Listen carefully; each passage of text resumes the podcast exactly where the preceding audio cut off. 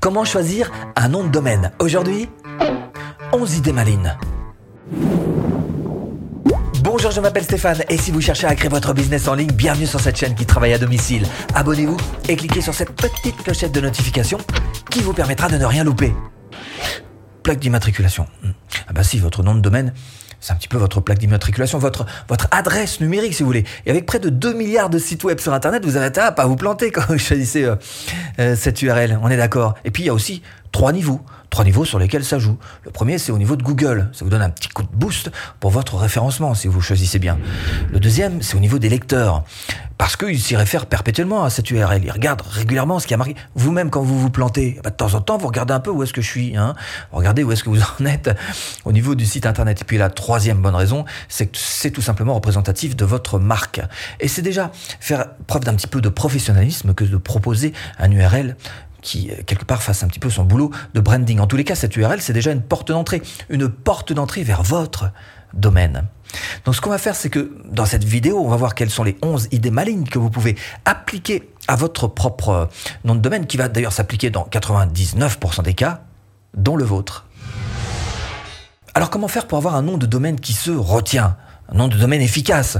Eh ben, ce qu'on va faire d'abord dans cette vidéo, on va commencer par les idées les plus, les plus faciles, les plus accessibles à tous, hein. et puis petit à petit, en avançant dans la vidéo, on ira de plus en plus loin pour vous aider à choisir votre nom de domaine. 1 choisissez la bonne extension. Extension, vous savez, c'est le point quelque chose qu'il y a derrière. Alors à part les cas particuliers où vous allez faire du point .org ou du point .net, euh, sinon les grands classiques, en tous les cas les valeurs sûres, c'est le point .com et le point .fr bien sûr, qui euh, lui euh, permettra peut-être de viser un petit peu plus le marché français. En tous les cas, ce qu'il y a de sûr, c'est que, eh, Hmm ben, vous pouvez acheter les deux. Hein. Alors moi, c'est ce que j'ai fait. J'ai monté un .com, mais j'ai acheté aussi l'adresse .fr. Et puis à chaque fois que quelqu'un se trompe et va sur le .fr, il est redirigé automatiquement vers le .com. Alors évidemment, c'est pas donné à tout le monde, c'est un budget. Hein. C'est euh, 7 euros par an, je crois.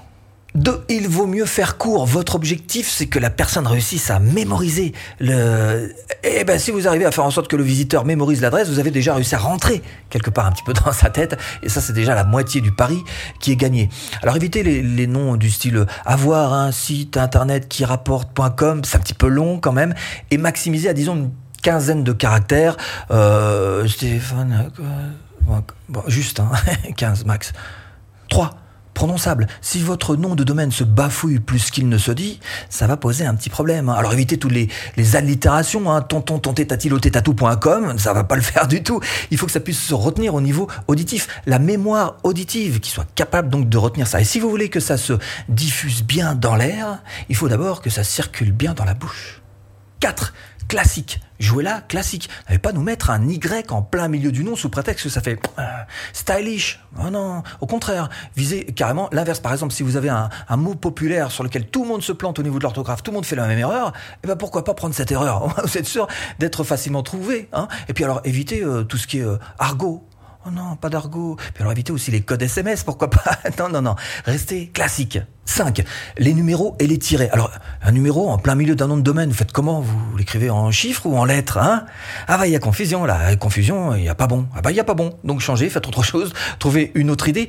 Euh, les tirets.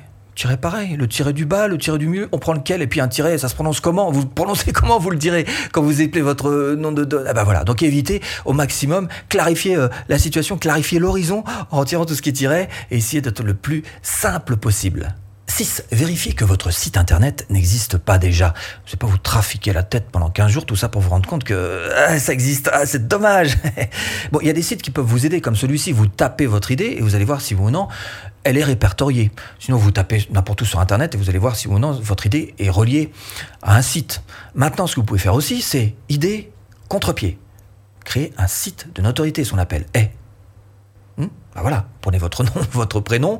Et euh, alors, il y a un avantage et un inconvénient. Bon, l'avantage d'abord, c'est que ça vous permet de un peu moins vous traficoter la tête, ça va venir relativement facilement. L'avantage, deuxième avantage aussi, c'est que vous allez pouvoir faire bouger euh, votre thématique au fil du temps. Pourquoi pas, puisque vous n'avez pas de mots-clés qui est intégré dedans. Mais l'inconvénient, justement, comme il n'y a pas de mots-clés qui est intégré dedans, ben vous n'aurez pas ce petit coup de boost en plus de la part euh, du SEO. 7.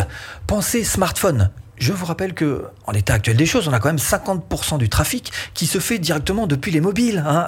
donc ça mérite qu'on fasse un petit effort vis-à-vis de ça. Et je vous rappelle que c'est pas toujours les mêmes claviers, donc vérifiez avant de valider votre idée si oui ou non c'est quelque chose qui se tape facilement sur un smartphone parce que, encore une fois, les frappes ne sont pas les mêmes. 8.